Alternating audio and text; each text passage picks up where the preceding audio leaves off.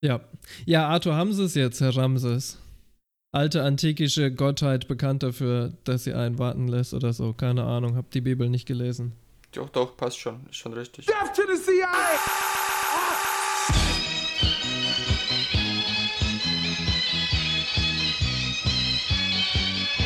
wealth, the world's 85 richest people, is equal to the 3.5 billion poorest people. It's fantastic. And this is a great. I'm sick of being social engineered. It's not funny. I already am eating from the trash can all the time. The name of this trash can is Ideology. Und deswegen ist es ganz klar hier, wenn überhaupt noch was passieren soll hier, muss man sich gegen den Unterdrücker stellen und man muss parteiisch sein und nicht hier einfach sagen. Und deswegen mache ich jetzt hier diesen Tisch mal kaputt, ja? Damit du mal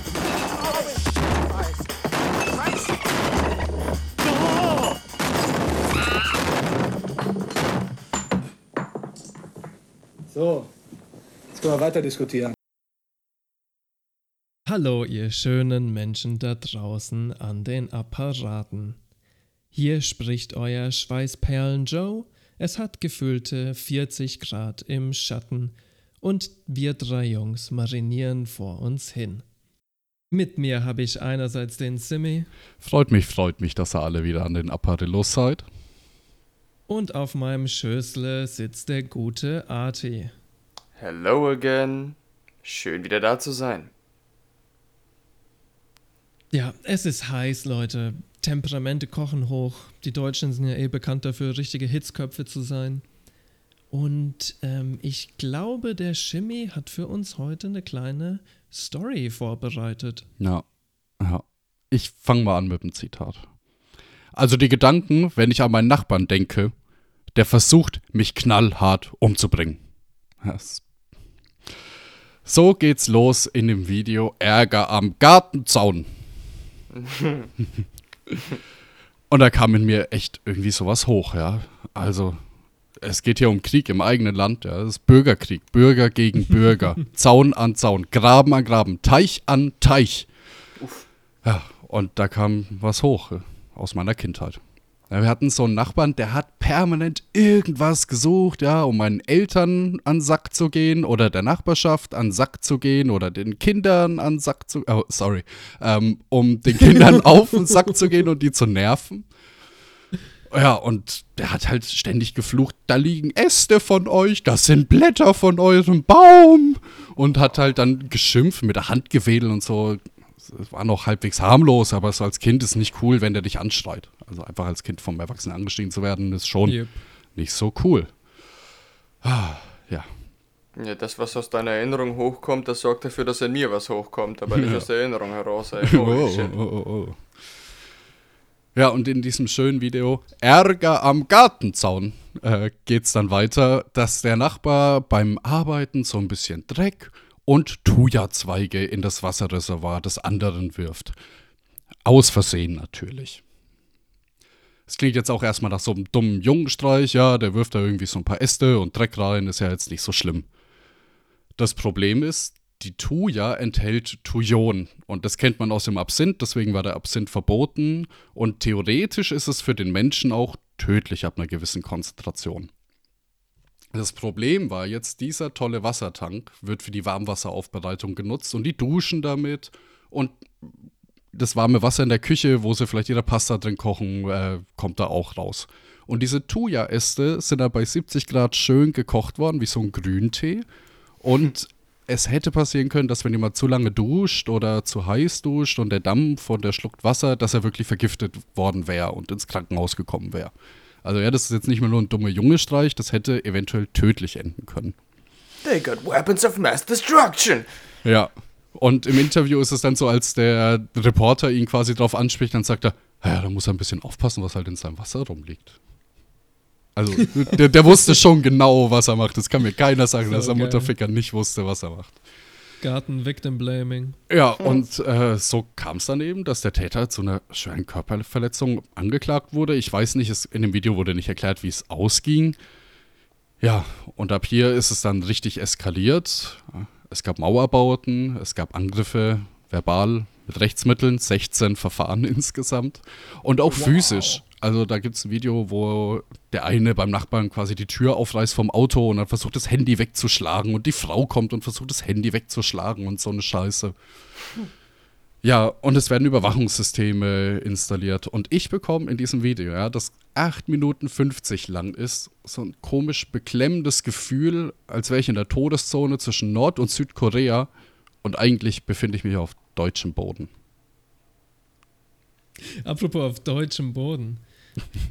Wenn es in Westdeutschland eine Stasi gegeben hätte, hättet ihr den Nachbarn noch melden können. ja, stimmt. Da, ja, sind doch mal für was gut, ja. Ja. Dir den fucking Otto aus dem Garten zu holen, einfach. Und ich meine, das Ganze ist ja weiter eskaliert. Es gab ja ganze Fernsehprogramme dazu, Yeah, Nachbarschaftskämpfe. so ja. ja, ja. Und am Ende haben die Sportturniere gemacht gegeneinander, um den Konflikt zu lösen. Und dann eine Woche später haben wieder brennende Heuballen vor dem Haus gelegen und so ein Scheiß. ah. Sick. Aber da sagst du schon was Richtiges. Also, wenn du hier eine Todeszone zwischen Nord- und Südkorea erwähnst, da kann ich jetzt sogar einen Bogen zum Beginn unseres Podcasts spannen. Ich möchte heute mal wieder ein klassisches Segment aufleben lassen. Die Three-Letter Agency. Die unzähligen, unglaublichen Geschichten und Verschwörungen rund um den Buchstabensalat und die Institution auf unserer wunderschönen Erde. Normalerweise geht es jetzt hierbei um CIA, FBI, KGB, BND, WHO und WTF. Aber Du in der heutigen EWF. Geschichte. Ja, ja, ja, meinte ich ja, meinte ich ja. Genau, richtig. Aber in der heutigen Geschichte, da reisen wir auch in das Grenzgebiet zwischen Süd- und Nordkorea, wo wir uns die demilitarisierte Zone, aka die DMZ, ansehen.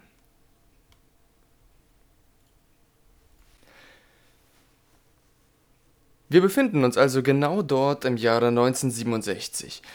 Die turbulenten Jahre des Koreakriegs sind zu einem prekären Waffenstillstand gekommen, welcher nicht sonderlich sicher und auch ähm, leicht aus dem Gleichgewicht zu bringen ist.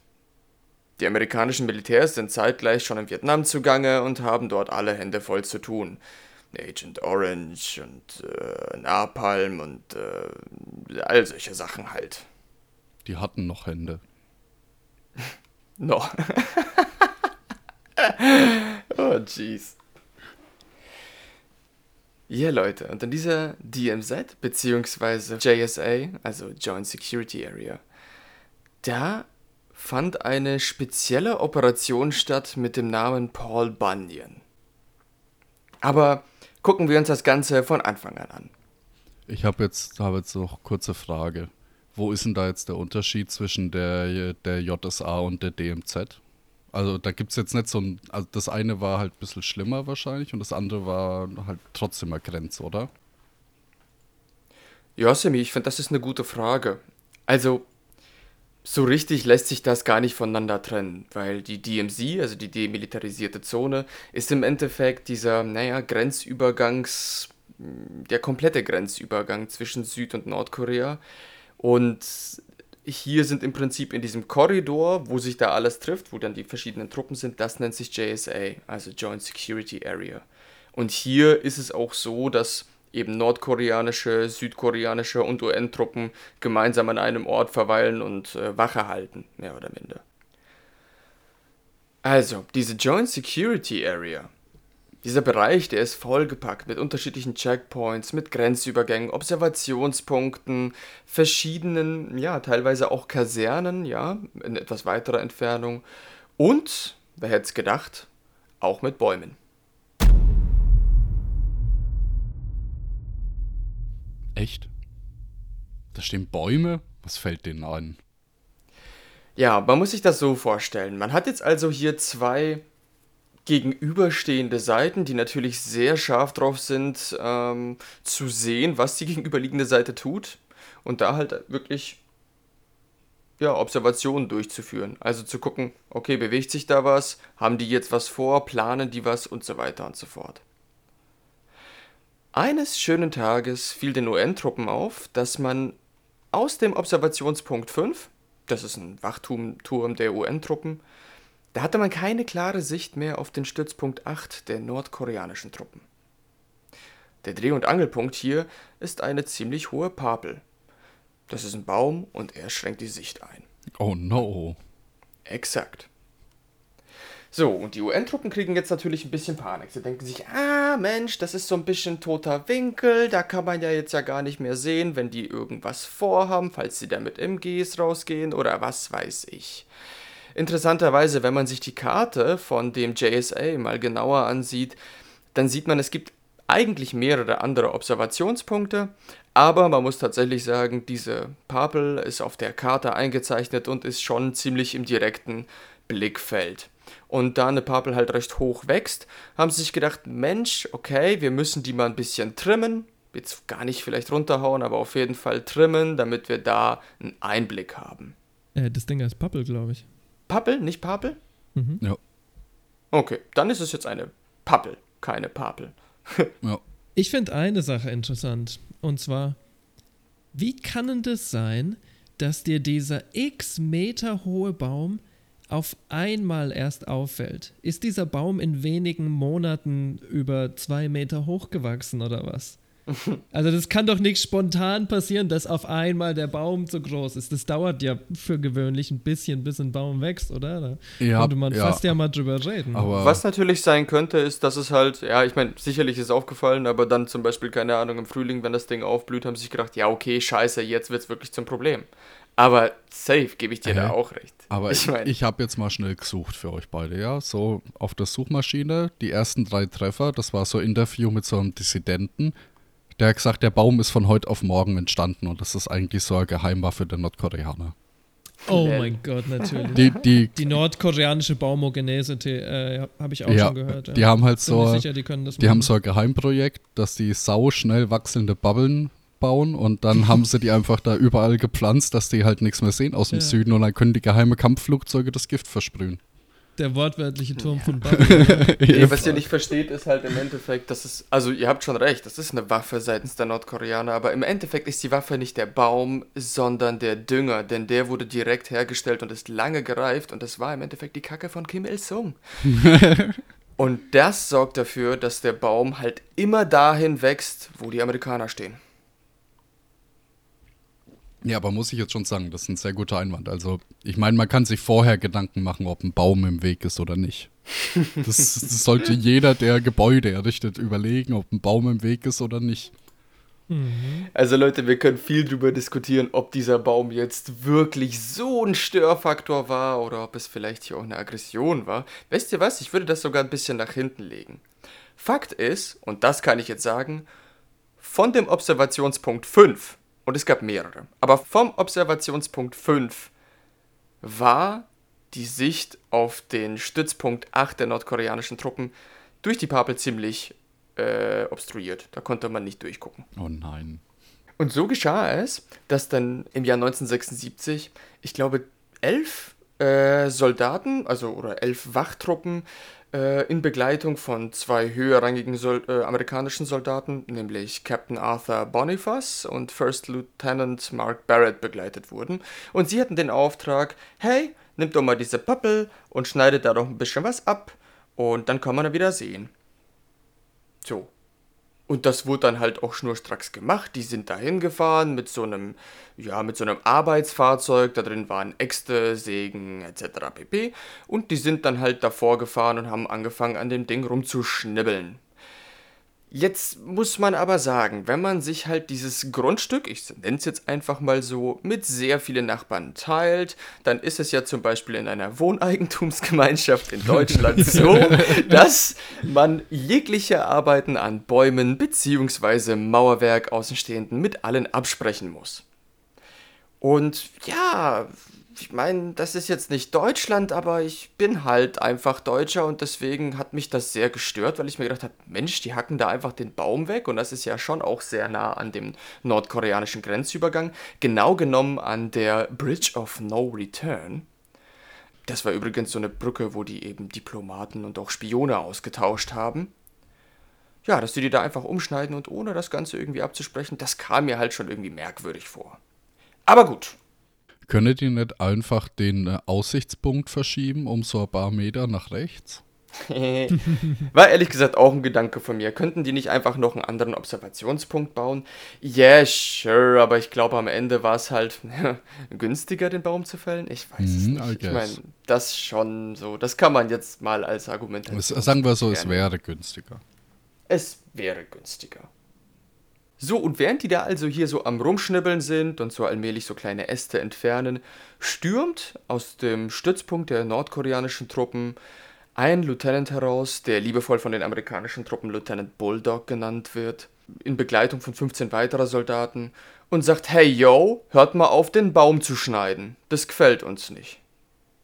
So, und die hören sich das so ein bisschen an und Captain Boniface sagt dann halt letzten Endes, ja, also, okay, aber, und dreht sich um und sagt auf einmal zu seinen Truppen, die sollen weiterbauen oder weiter abbauen. So, das machen die halt einfach unverblümt. Der dreht halt dem Bulldog sozusagen seinen Rücken zu und Bulldog daraufhin befehligt seinen Truppen, die amerikanischen bzw. UN-Truppen anzugreifen. Sie sind angeblich, oder so jetzt das, was ich herausfinden konnte, bewaffnet lediglich mit so Handwaffen, Metallstangen, Äxten, Pickaxen und so weiter und so fort. Also eigentlich keine Schusswaffen dabei.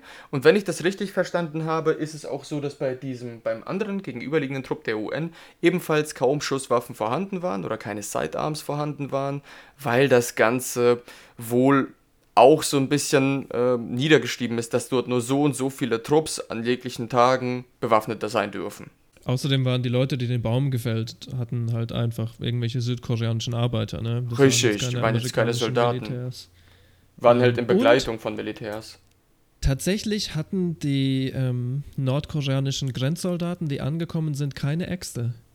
Die hatten ähm, Knüppel und Stöcke und sowas. Die Äxte haben die Arbeiter fallen lassen, als sie weggerannt sind.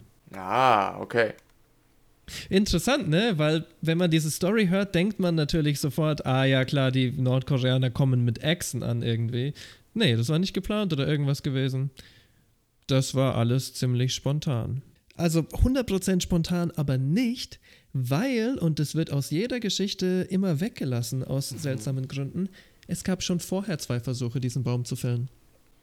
Und zwar beim ersten Mal ähm, haben sie anscheinend angefangen und dann abgebrochen, weil ähm, die von der anderen Seite gesagt haben, das geht nicht. Beim zweiten Mal haben sie es erneut versucht und dann hat es geregnet, weshalb sie aufhören mussten, was ich auch sehr lustig fand. was war es, Säureregen oder was? Ja, komm schon. Vielleicht wegen den Kettensägen. Keine ja, Ahnung. Ja, irgendwie, irgendwie sowas. Oder wegen Sicht vielleicht auch nur, Ja. ne? ist auch tatsächlich ein bisschen schwieriger, einen Baum zu fällen, wenn es regnet. Aber ja, es ist trotzdem Also das machbar. war der dritte Versuch. Aber tatsächlich sind die nicht angekommen, die ähm, koreanischen Soldaten. Es war zuerst der Mad Dog da und dann ist ein Truck vorbeigekommen und aus dem sind die ausgestiegen. Also die sind nicht zusammen hergelaufen oder so. Irgendjemand hat Reinforcements geholt. Ja, Oder die sind halt lang gefahren. Also ich meine, im Endeffekt, die sind ja auch diese, der Baum an sich ist nicht weit entfernt von sämtlichen Stützpunkten Echt der nicht weit, nordkoreanischen. ja. Also das ist äh, ein Katzensprung dahin so. Ja. Das sieht man auch von dort aus, nicht? Ja. Das End vom Lied ist, nachdem sie sich da halt ganz schön rumgeprügelt haben, dass halt zwei Soldaten seitens der UN verstorben sind und das sind die anfänglich erwähnten Captain Boniface und Lieutenant Barrett. Ja, daraufhin haben sich dann beide Seiten zurückgezogen und alles war erstmal so, hm, merkwürdig. Es wurden seitens Nordkorea auf jeden Fall Ausrufe gestartet von wegen, oh ja, da haben jetzt irgendwie die Wilden angegriffen und das war voll schlimm und dies und das und jenes. Genauso wurde dann aber auch die Propagandamaschine der UN-Truppen gestartet und da hieß es, ja, die Wilden haben hier uns äh, voll verprügelt und das ganz grundlos und was weiß ich was. Und das Ganze hat sich so hochgeschaukelt. So, und das hatte dann folgendes zur Folge. Es wurde ein Plan ausgeheckt. Das ganze Ding nannte sich Operation Paul Bunyan. Es sollte drei Tage später am 21. August 1976 stattfinden. Und vielleicht kurz zum Namen. Paul Bunyan ist so ein Mythos, ein All-American-Mythos über einen gigantischen Baumfäller, der im Prinzip Bäume fällt, einfach nur.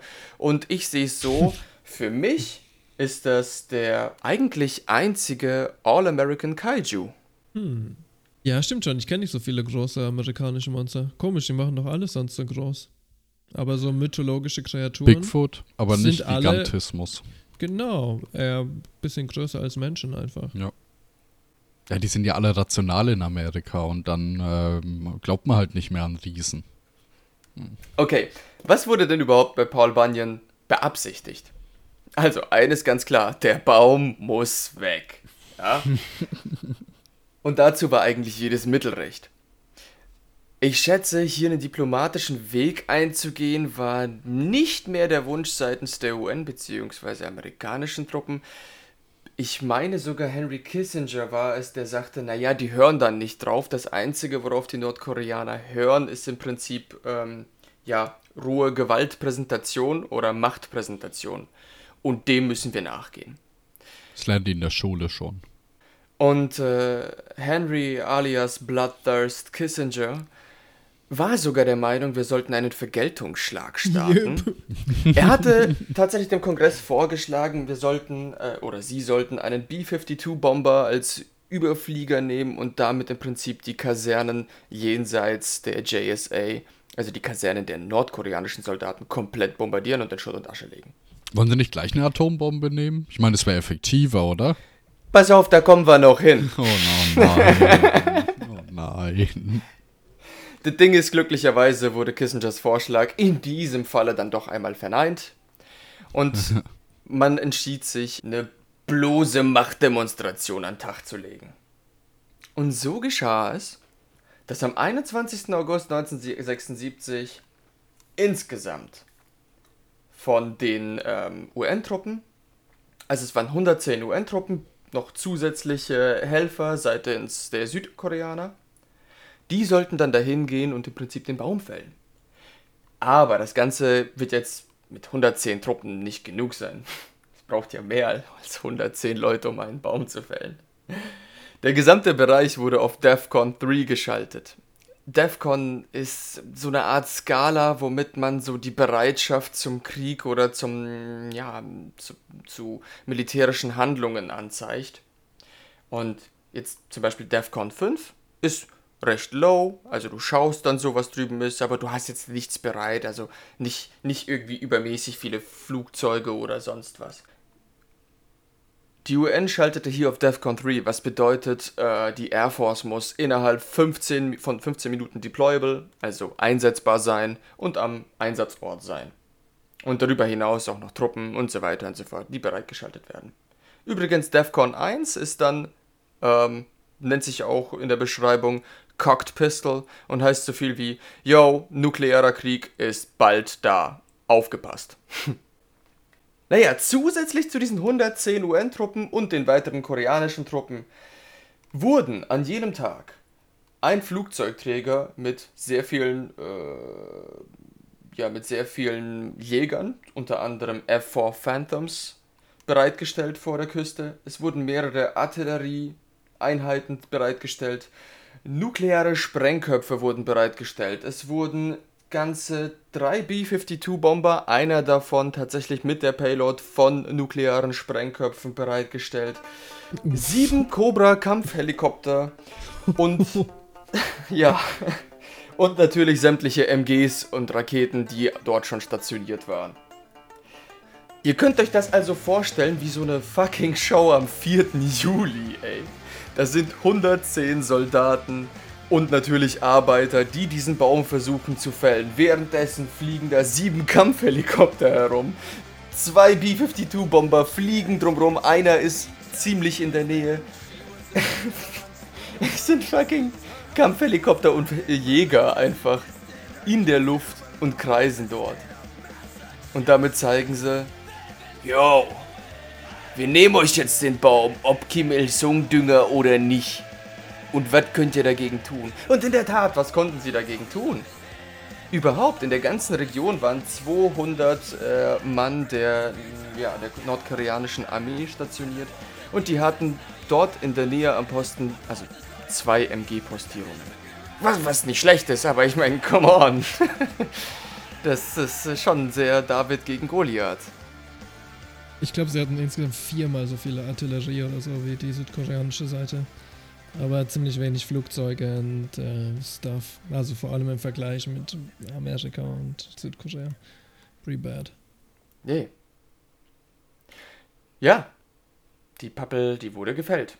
Die wurde runtergetrimmt und da steht dann nur noch so ein Stumpf. Und im Nachgang ist es auch noch so gewesen, dass dann die amerikanischen Truppen die Schuldzuweisung an den zwei toten GIs äh, den Nordkoreanern zugeschoben haben und diese, die dann natürlich auch äh, akzeptierten und gesagt haben, ja, sorry, war unsere Schuld, war ein bisschen doof. und das Ganze hatte auch eben zur Folge, dass die G JSA, also diese äh, Joint Security Area, wirklich eine krasse Demarkationslinie hatte. Also das, was wir heute kennen, diese vier Buden, wo sich tatsächlich nordkoreanische und südkoreanische Truppen gegenüberstehen und wirklich durch eine klare Demarkationslinie getrennt sind. Ist lustig, ne?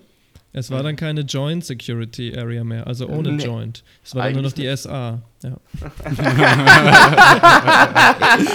Upsi. yeah! Upsi. Jeez. Ja, Leute, und ich meine, im Endeffekt ist das Operation Paul Bunyan. Äh, Joe hat in der Vorbereitung dazu gesagt, dass es eigentlich ein gigantomanischer Nothing Burger ist. und ich finde Ja. das sehr treffend, weil im Endeffekt ist es das auch.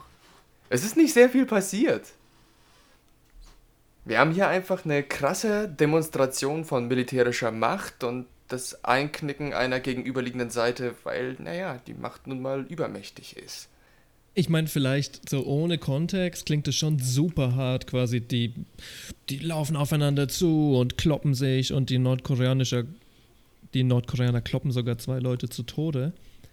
Äh, tatsächlich war das gar nicht so unnormal. Einer Hm. der amerikanischen Soldaten im Interview sagt zum Beispiel, wenn wir jetzt so ein bisschen saufen und als Gang unterwegs sind und dann finden wir einen Nordkoreaner, der ohne Kollegen unterwegs ist, dann verprügeln wir den halt.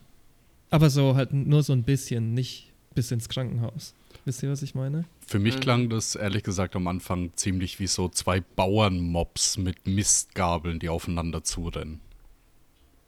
Es gab auch eine bestimmte Praxis, wo amerikanische oder südkoreanische Soldaten sich äh, Stöcke geholt haben und dann nachts an den ähm, metallenen quasi Baracken vorbeigegangen sind und da drauf geklopft haben, um die äh, zu ärgern und am Schlafen zu hindern. Pranksters. Und es kam äh, also selbstverständlich auch häufiger vor, dass äh, Nordkoreaner mal einen Ami verkloppen. Ja. Ich meine, es sind zwei gegenüberstehende Seiten. Ich glaube, da schaukelt sich jede Seite hoch und wird, da wird halt jeder kleine Punkt genutzt, um irgendwie dem anderen eins auszuwischen, nicht? Interessant ist aber, dass es sich doch wirklich erst beruhigt hat, als quasi Nordkorea die Schuld auf sich genommen hat. In meinem Kopf sind doch beide Parteien schon schuld zu einem gewissen Grad. Sicherlich nicht gleichwertig schuldig, aber haben zumindest beide dazu beigetragen, ne? Ja. Aber es war dann Kim Il-sungs öffentliche Entschuldigung, die dazu geführt hat, dass es sich alles ein bisschen wieder entspannt. Ja, Leute, und ich bin halt auch der Meinung, also, so wie du richtig sagst, Joe, eigentlich sind beide Parteien nicht ganz unschuldig. Weil ebenso wie in der schönen Geschichte von vorher, äh, gab es sicherlich Gründe dafür, dass der eine Nachbar dem anderen Nachbar halt diese Pflanzen in den Brunnen oder in, in die Wasserversorgung geworfen hat. Wenn es vielleicht ein bisschen eine überzogene Reaktion ist, alles klar, aber er hat ja bestimmt nicht einfach so angefangen, oder? Äh, ja, es hat bestimmt alles eine lange Vorgeschichte. Und wie gesagt, es fängt an mit einem Ast, der übers Grundstück steht und endet mit Klagen und äh, Körperverletzung. Und in dem Fall halt mit äh, Baumfällen und Tod. Man braucht zwei für einen Tango, bekannterweise. das ist ein gutes Sprichwort, das merke ich mir mal. Und ich möchte gern auch nochmal kurz auf dieses Ding eingehen, was Joe anfangs auch mal gesagt hat.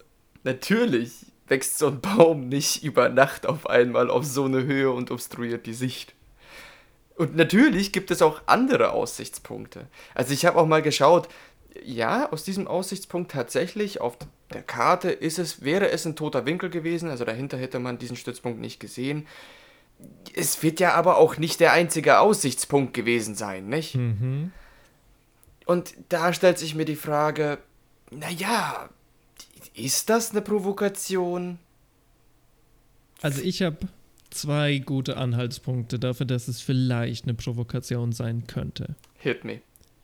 Der erste wirklich spannende Punkt, ich meine, es muss auch nichts heißen, aber ich fand es trotzdem sehr interessant, ist ähm, folgendes.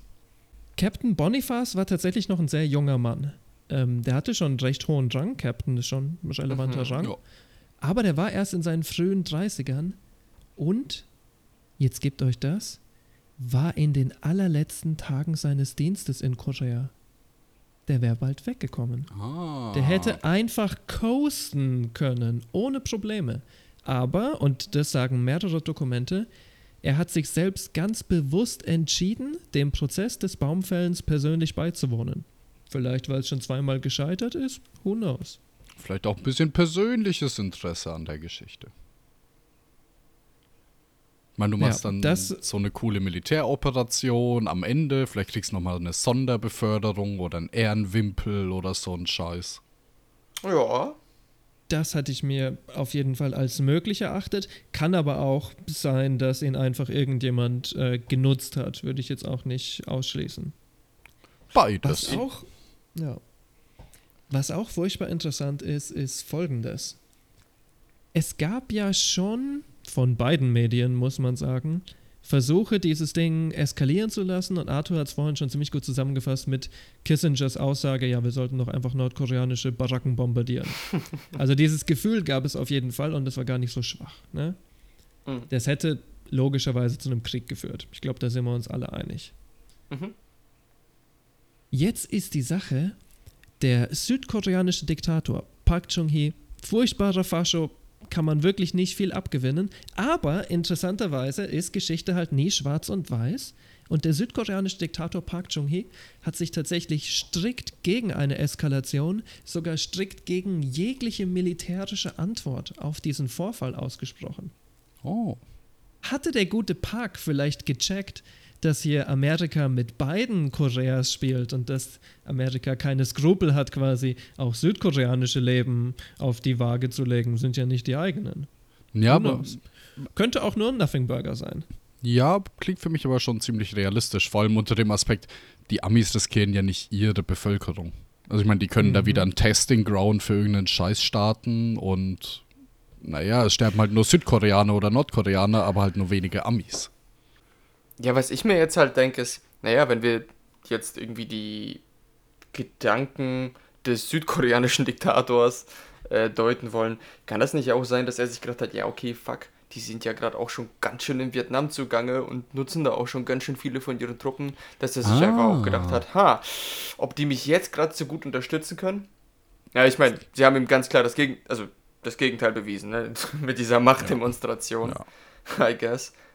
Vielleicht war das ja eben auch die, der Gedanke dabei. So, hm, ob die mir jetzt in dem Moment helfen können, weiß ich ja nicht. Ja, und ist halt wieder die Frage, wie viel Machtdemonstration Amerikas war es dabei oder wie viel Machtdemonstration der westlichen Welt war mit dabei?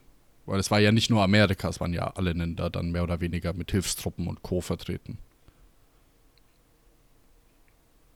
Ja, weiß nicht halt. UN-Truppen. UN-Truppen sind von Ländern zur Verfügung gestellte Soldaten. Ich glaube aber das militärische Gerät, Ja, also das- alle Flugzeuge, alle Ja, ja, das- Navy das und ist sowas, was das, Das war anderes. alles Amerika, glaube ich. Das- also ich das glaube, war- die waren alle stationiert auf Truppen, äh, auf, sorry, auf Gebieten in der Nähe, zum Beispiel in Guam Ja, oder ja. sowas, ja. Aber es waren schon alles Air Force oder American Navy und so weiter und so fort. Das, das meinte ich aber gar nicht. Aber wenn von Seiten Nordkorea Aggression gegenüber den UN-Truppen gewesen wäre, wäre das ein Angriff auf die UN-Truppen und damit auf die Truppen der Länder. Und dann hätte man ja eventuell einen Sondereinsatz gewährleisten. Weißt du, ich meine, Okay. da war, glaube ich, viel Drohpotenzial seitens äh, des Westens gegenüber Nordkorea auch vorhanden.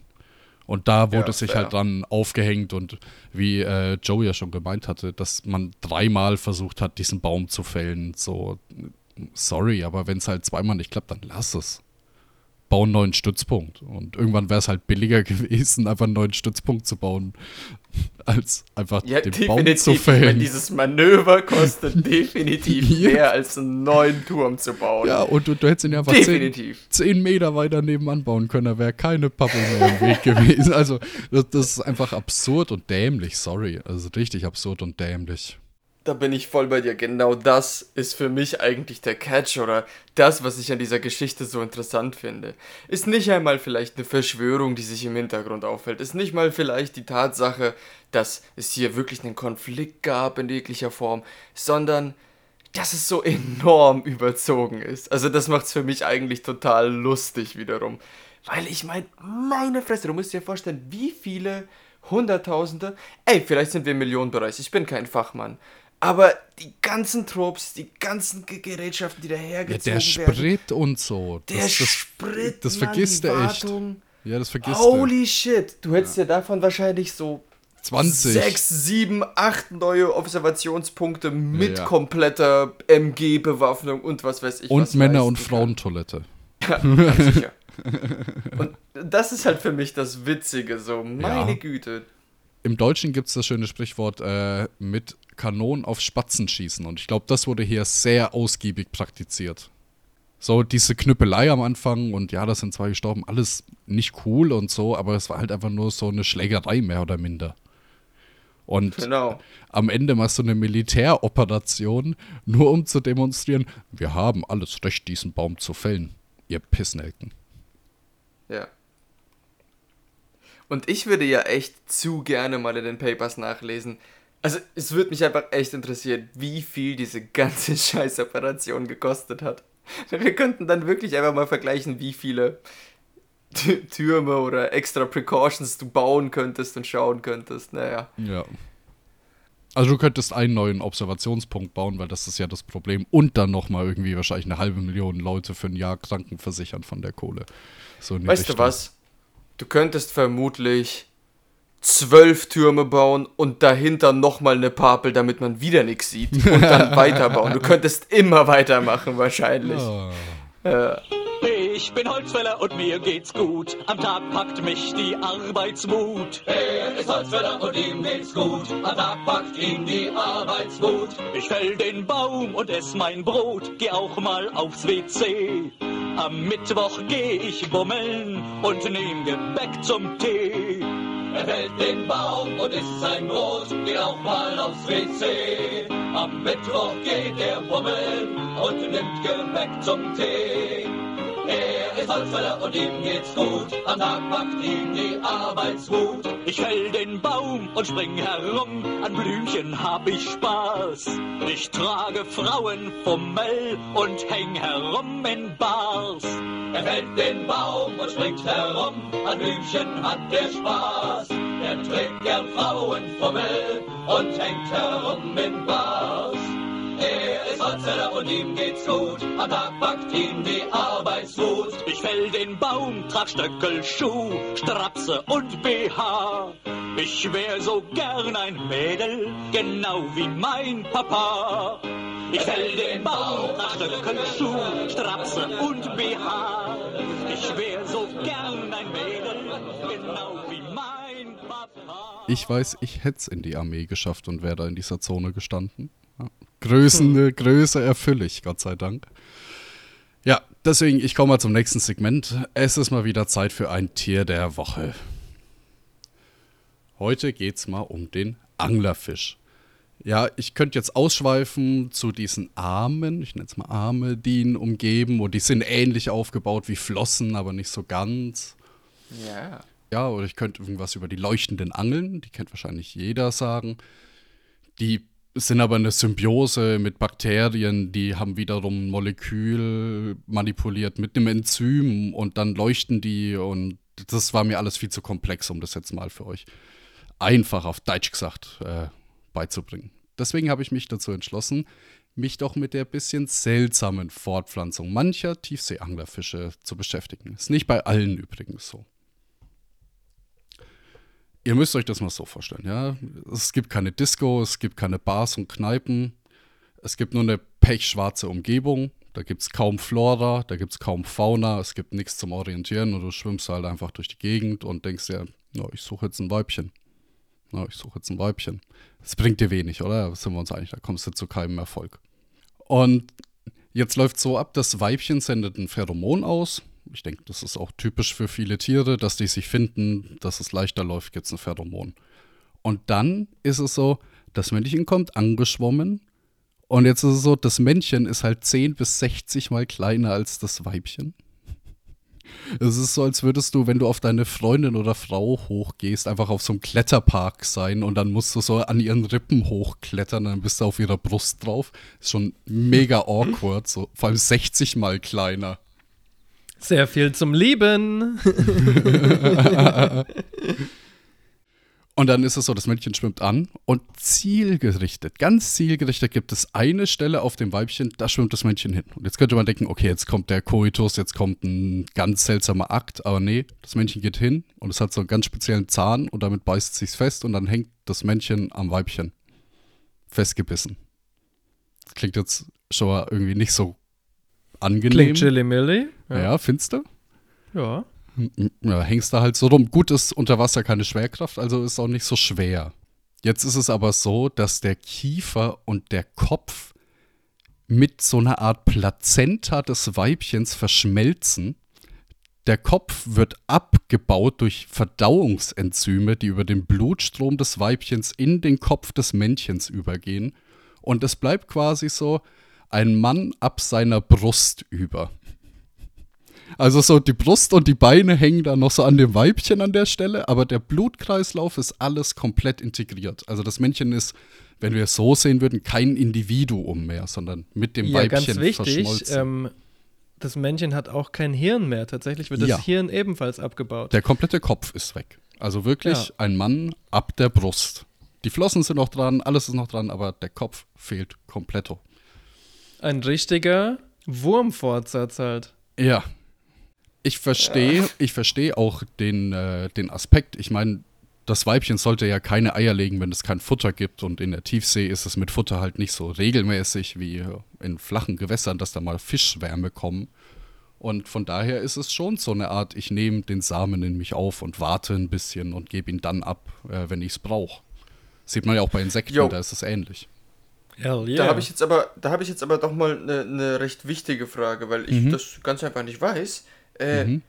Wie legen die dann ihre Eier? Also bleiben die im, ich meine, weil Die- wenn du sagst, du bist dann im dunklen Void, die Ja. legen sie ja nicht ab, oder? Doch, doch, die Eier werden abgelegt, so wie Okay. ich es verstanden habe. Ich weiß nicht, ob die das im Sand machen und so weiter, aber die legen die wirklich ab. Das weiß ich tatsächlich. Ja. Und zwar gibt es unglaublich kunstvolle Gebäude aus diesen Eiern. Ähm, manche Spezies legen unendlich viele Eier, die dann tatsächlich wie ein Vorhang oder eine Girlande zusammenhängen. Und Ah. das zieht sich Mm. wirklich echt über einige Meter. Also es ist komplett wahnsinnig. Ja. Sicherlich überleben davon auch extrem wenige, ne? Aber Ja, ja. Ja, ja. whole lot of eggs. Also im Prinzip ein um die in der Gegend herumtreibender Vorhang an Wichse und Eiern. Ja, so ein bisschen. Cool. Aber jetzt ist die Frage, wie kommt die Befruchtung? Es ist dann so, dass quasi der Samen durch den Körper des Männchens läuft und dann in das Weibchen läuft und von dort zu den Eizellen transportiert wird. Auch schon mega seltsamer Vorgang. Sick. Und bei manchen Arten ist es dann so, wenn die Samenspende erfolgt ist, werden weitere Verdauungssekrete in das Männchen gepumpt und das Männchen wird komplett in den weiblichen Körper aufgenommen. Yep. Der verschwindet. Krass. Und Naja, er wird schon am Ende so eine Art kleine Flosse, die da noch so hinten nee, hängt, die sich nicht nee, bewegt, bei oder? manchen Arten verschwindet das Männchen 100% im Weibchen. Ich glaube, bei den Mann. meisten bleibt es schon eine Art Wurmfortsatz. Ja, ja, ja. Übrigens, äh, kleine Quizfrage. Wie viele Männchen kannst du denn an dir hängen haben? Mehrere. Keine Ahnung, hast du jeden einzelnen gezählt? Holy shit. also ich glaube, es ist schon, es ist schon, ich glaube, da ist schon sehr vieles möglich, weil so ein Weibchen lebt ja bestimmt auch noch ein ganzes Weibchen. Meinst du jetzt parallel? Parallel. Oder du meinst parallel Ach dazu? so. Ich meine schon so drei, vier, je nach Art. Das ist ja immer sehr artenabhängig äh, letzten Endes. Ich glaube, die haben tatsächlich AnglerfischInnen mit sechs männlichen Anhängern gefunden. No shit. Das ist crazy. Krass. Das ist sehr crazy, oder? Du machst sechsmal diesen Prozess durch, quasi jemanden zu absorbieren. Yep. Aber ich meine, es ist ja ein Geben und Nehmen. Ich meine, du kriegst ja auch Energie durch den durch den Körper, der bei dir ist. Ja, aber Also wenn ich es wenn ich's ganz hart sag, Diggi, wirst du einfach von innen verdaut und gefuttert. Ich sehe nicht so sehr den, Ne- den Nehmen-Teil vom Männchen. Nee, nee, nee, nee. Ich rede vom, vom Weibchen an sich. Dass es sich halt zwar wahrscheinlich ziemlich viel Energie ver, ver, äh, verbrauchen muss, um diese, diese Männchen zu resorbieren halt. Aber sie kriegt ja halt auch Energie, weil sie diese Körper hat, die, naja, mit Nährstoffen möglicherweise auch gefüllt Ja, aber sind. I jetzt, jetzt, ich mache noch mal die Analogie. Jetzt stell dir mal vor, du kletterst auf deiner Frau, Freundin, was auch immer, rum und dann beißt die ihr irgendwie so ein Stück unterm Bauchnabel in den Bauch und dann verschmilzt dein Kopf da rein und du steckst wie so ein, wie so ein kleiner Ken im Bauch fest, also am Bauch fest. Ich weiß nicht, wie viel da überhaupt ein Geben ist und nur Nehmen vorherrscht. Und wenn dann auf Ja, einmal nur noch so dein großer C unterm Bauchnabel rausschaut, dann wird dir schon gar nichts gegeben, sondern du wirst einfach resorbiert. True. Also Aber weißt du, die Männchen haben ich finde das schon sau faszinierend, ey. Aber ich denke mir halt, was, was treibt dann die Männchen dazu? Ich frage mich, ob sie an ihrem Evolutorische komischen Fitness. Zahn. Ja, ja, ja. Aber ich frage mich, ob sie an ihrem Zähnchen, der sich da so reingräbt, sowas wie eine Art Penetration fühlen. so, weißt so, du, so eine meine? Klitoris auf dem Beißzahn. Ja, ja, ich meine, dass sie sich entscheiden müssen, so, ah, Ist der goldene Biss. ähm, ich weiß nicht, was ich tun würde, ganz ehrlich. Warten, bis du alt bist und dann hast du alles erlebt und dann kannst du ja nochmal snacken. Wenn Aber dein hast Zahn noch, erleben? wenn dein, Es ist alles dunkel, keine Flora, keine Sa- Fauna. sagen wir so. Dann will ich schon lieber Penetration an meinem Wackelzahn haben. aber, aber sagen wir es dann so, wenn du alt bist, hast du vielleicht das Problem, dass dein Zahn ganz weich ist und schlaff. oh, fuck. Fuck. Dann kommst du nicht mehr durch. Nee, aber ich muss schon sagen, Leute, also generell ist Sex im Tierreich, also so in meiner Vorstellung, oft nicht so geil irgendwie, ne? Nee, Du hast Mann. diese Enten mit den Widerhaken, Penny. Mm, Du hast ähm, auch von weiblicher Seite Aggression. Ich will nur erinnern an bestimmte Spinnenwesen oder Heuschrecken oder irgendwas, die den Kopf von ihrem Gegenüber abbeißen. Klingt auch nicht so geil. Bitte nicht vergessen, die Delfinweibchen, die eine extrem starke Vagina ausgebildet haben, um Ja. die starken Penisse der Männchen rauszudrücken. Ja. Vergewaltigende Delfine. Hyänen. Oh, ja, ja, was denn das? Äh, ist das der Hyäne oder die Hyäne? Das ist manchmal äh, gar nicht so einfach zu erkennen von außen. Und ich meine, oft, selbst wenn alles passt, ne, dauert das ganze Ding ja nur so wenige Sekunden. Also das ist schon viel Leben für echt wenig Ficken, muss man sagen. Keine Viel gute Action auch. Balance, ja. Ich meine, manche Tiere machen es richtig. Es ist ja nicht so, dass alles nicht gecheckt haben. Schweine zum Beispiel Ja. können es ewig lange treiben. Die stellen uns locker in den Schatten. Nee. Äh, Schildkröten. Fuck-Life-Balance. Oh, oh, Baby, Schildkröten. Ja, die gehen richtig zur Sache. Für ihr Tempo. Schnecken sind auch. Die haben es die haben's raus auf jeden Die Fall. stülpen sich so halb nach außen und Ja. seltsamen Scheiß. Sollten wir auch Und mal irgendwie finde ich das, das von diesen Flachwürmern, sich so mit diesem Penis fechten, finde ich ja auch irgendwie sympathisch. Ja, Leute, aber am Ende bleibt dem guten Anglerfisch eigentlich nur die Wahl zwischen Wurmfortsatz, also sowas wie die Schweiz, oder eine Resorption, sowas wie Preußen. Beautiful.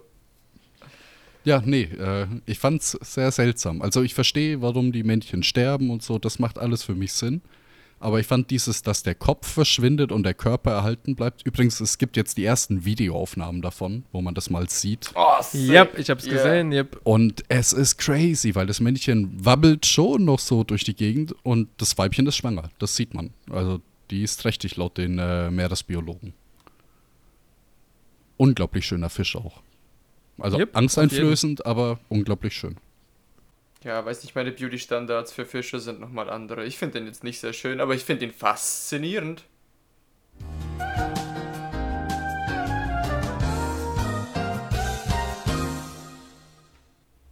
Tja, Leute.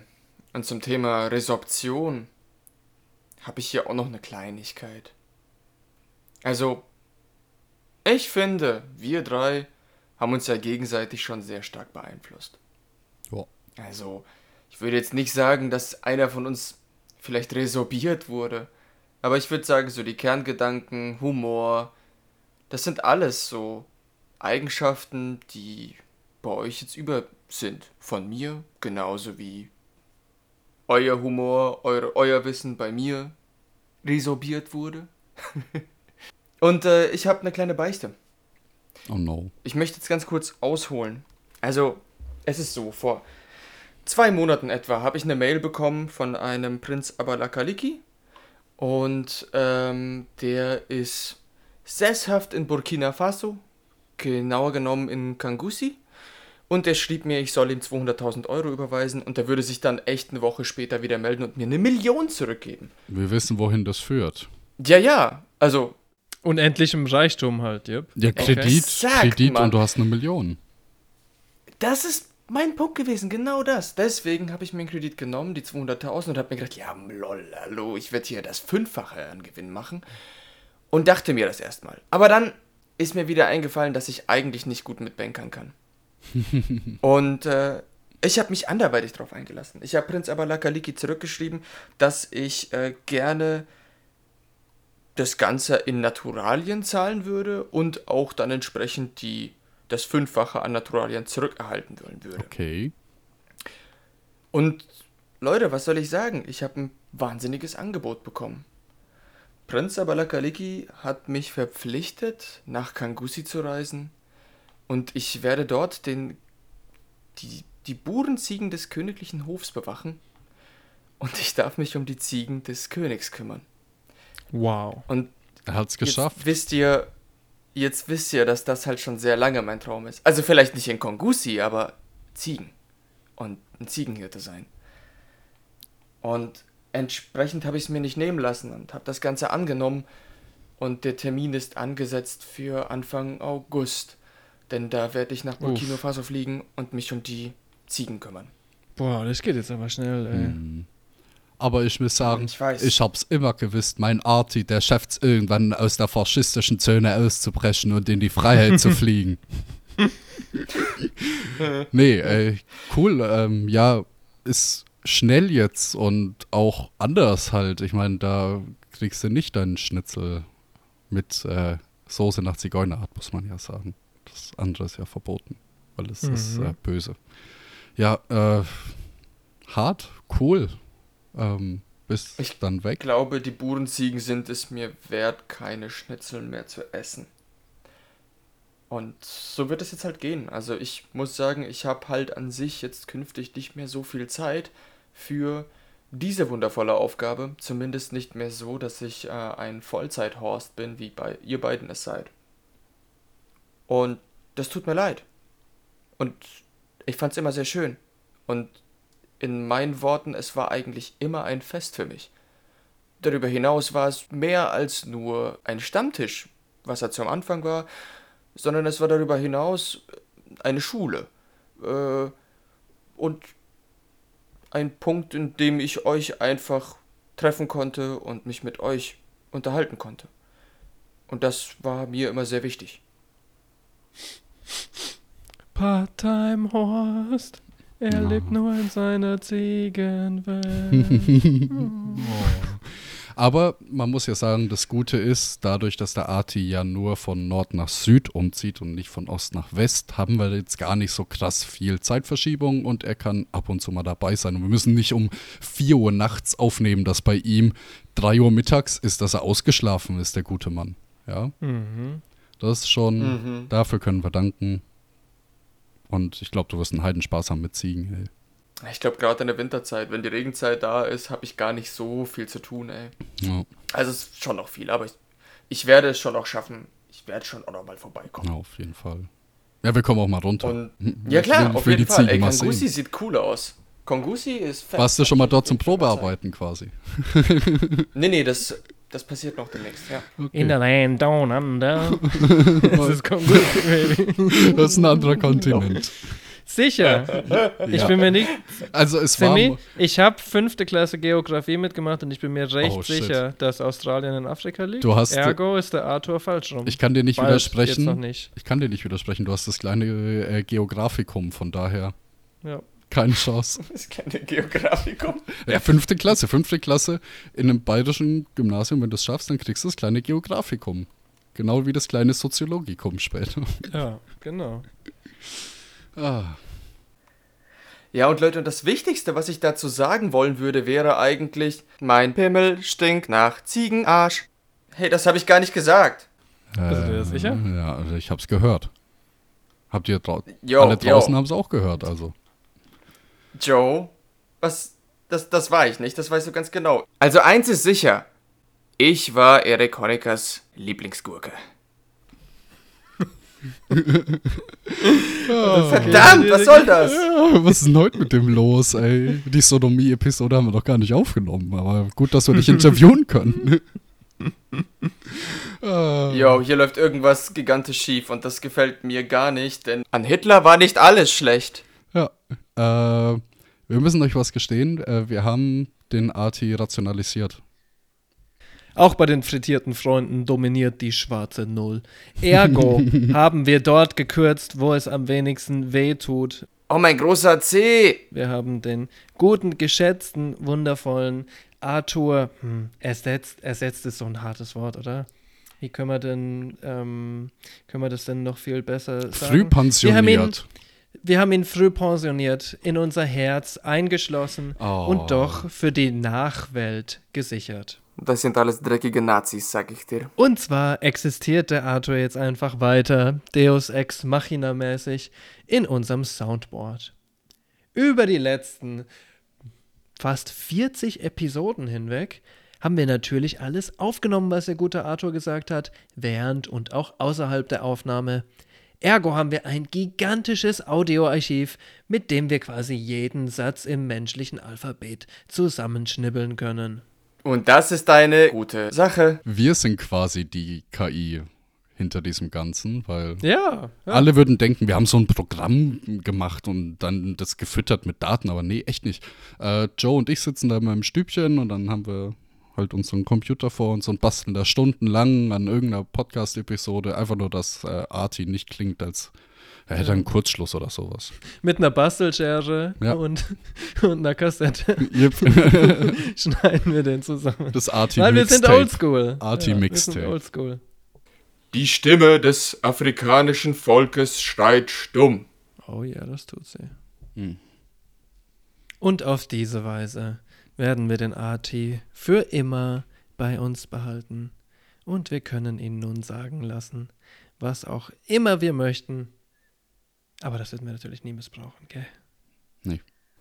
Gestern habe ich mit einem aus der Freimaurerloge um die Wette Flöte gespielt. War saugut. Es wäre schon äh, irgendwie auch gemein, jetzt äh, Arti hier durch den Kakao zu ziehen, weil wir haben ja eigentlich auch genug Material, das wir durch den Kakao ziehen können.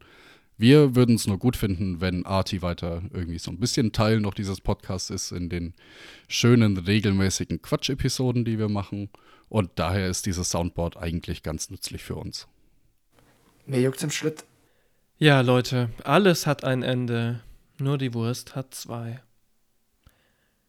Und wir zwei frittierten Freunde Joe und Sim brutzeln auch weiterhin vor uns her. Der Geselligkeit. halber werden wir uns in nächster Zeit auch ab und zu einen Gast oder eine Gastin einladen. Seid schon darauf gespannt. Und unser guter General MacArthur knüppelt natürlich auch noch regelmäßig Retour, nicht nur als Soundboard, sondern auch aus Afrika, aus seiner Ziegenfarm, live aus dem Studio. Wir halten den guten Arti in Ehre, dippen ihn in Soße und geben ihm ein kleines Küsschen auf die Stirn. Das waren alles Zimtlatschen und Zipfelklatscher. Von der Fritte verabschiedet sich Schleckermaul Joe. Macht's gut, ihr schönen Menschen, und bis zum nächsten Mal. Fucking Bastard Stalin ist wieder bei mir im Garten und will Weizen haben. Es war mir wie immer ein Fest und bis bald. Ich hoffe, ihr schaltet bald wieder ein. Euer Sim. Macht's gut. Ciao, ciao. Leib.